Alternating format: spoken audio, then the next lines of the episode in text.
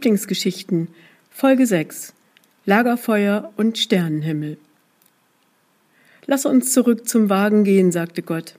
Es wird gleich dunkel. Sag mal, was hältst du denn jetzt von einem Feuerchen? Mir ist auch ein bisschen kalt geworden. Sie sah ihn an und fragte, darf ich mich bei dir einhaken? Meine Beine sind vom langen Stehen ganz schön schlapp geworden. Und Gott hielt ihr den Arm hin. Selbstverständlich, Liebling, es ist mir eine Ehre. Und so kam es, dass sie am Abend dieses ereignisreichen Tages am Lagerfeuer saßen. Die Luft war klar und kalt, und so rückten sie nahe an das wärmende Feuer heran. Der Wind hatte etwas nachgelassen, das war auch gut so. Gott hatte sich einen Stock geschnitzt und versuchte einen Marshmallow über dem Feuer zu erwärmen, statt es ganz zu verbrennen. Das war aber gar nicht so einfach, weil das Feuer noch zu hoch brannte. Du musst warten, bis das Feuer weit genug heruntergebrannt ist und es eine schöne Glut gibt, sagte sie. Ansonsten wirst du keinen Erfolg haben. Sie werden dir alle verbrennen. Das hast du wohl noch nicht so oft getan, oder?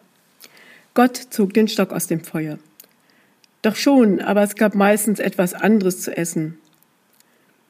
Ich gebe zu, sagte sie, Hiervon kann man wirklich nicht satt werden. Aber es riecht gut. Hast du über meine letzte Frage nachgedacht?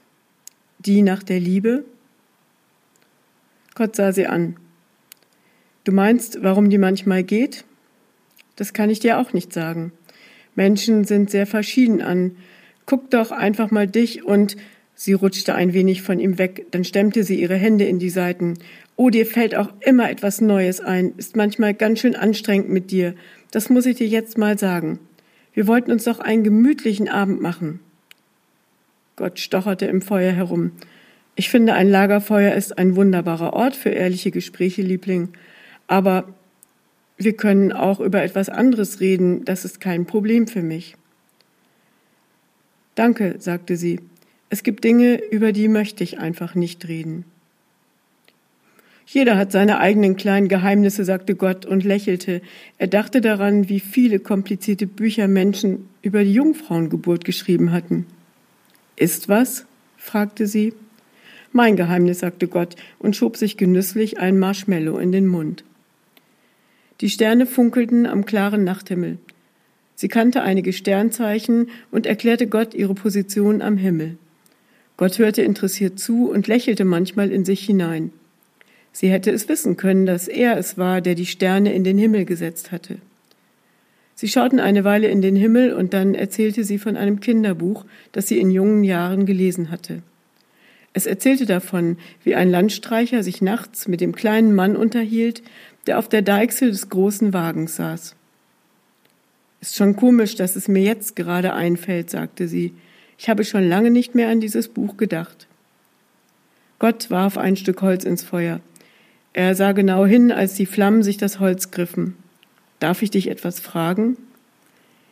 Ja, gerne, sagte sie, aber nur, wenn es nicht wieder um so spezielle Dinge geht wie vorhin, du weißt schon.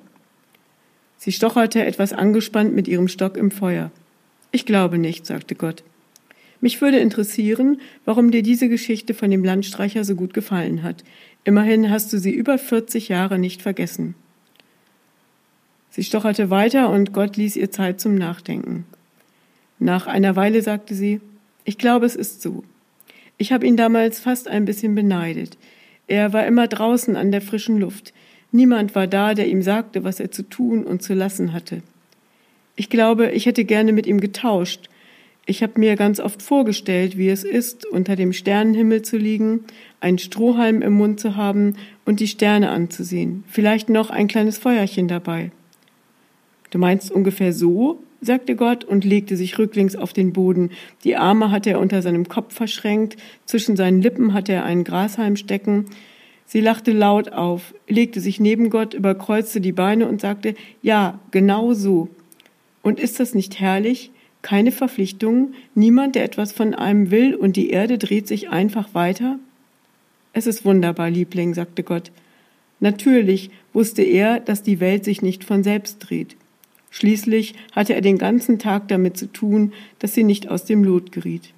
Aber darüber wollte er in diesem Moment nicht mit ihr reden.